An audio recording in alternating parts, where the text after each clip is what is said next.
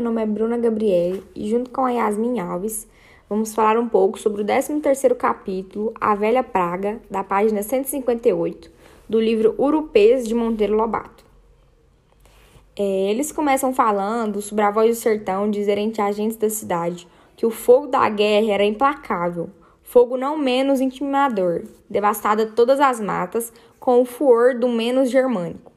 Em agosto, sim, simplesmente tinha muito fogo. Lambeu também todos os montes e vales sem um momento de trégua durante o mês inteiro. No começo de setembro, chuvinha de apagar poeira e um novo verão de sol. Se esticou por outubro adentro, dando aso a que se torrasse tudo quando escapava a sanha de agosto.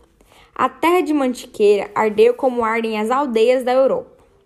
A hora que escrevemos fim de outubro, ele sempre vai chover. Mas que chuva cainha! Que miséria de chuva! Enquanto caem a chuva, os pingos homeopáticos medidos a gota d'água. O fogo amortecia por não dominado. É, preocupa a noite grande civilização a conhecer o quanto fica na Europa por dia, em francos e centímetros. Um soldado de guerra que ninguém cuida de calcular os prejuízos de toda sorte advindos de umas assombrosas queimas dessas isto é, bem sondado daria algarismos de apavorar. Infelizmente, no Brasil substrai-se. É peculiar em agosto, é típico, que desastrosa queima de matas.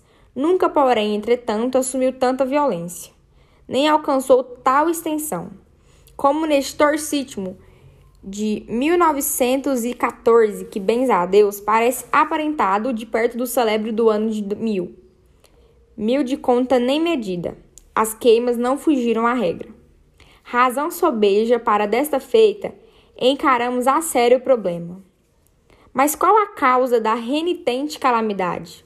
A nossa montanha é vítima de um parasita, um piolho da terra peculiar ao solo brasileiro, como as argas e os galinheiros ou os sarcóptes mutans. A pena das aves domésticas.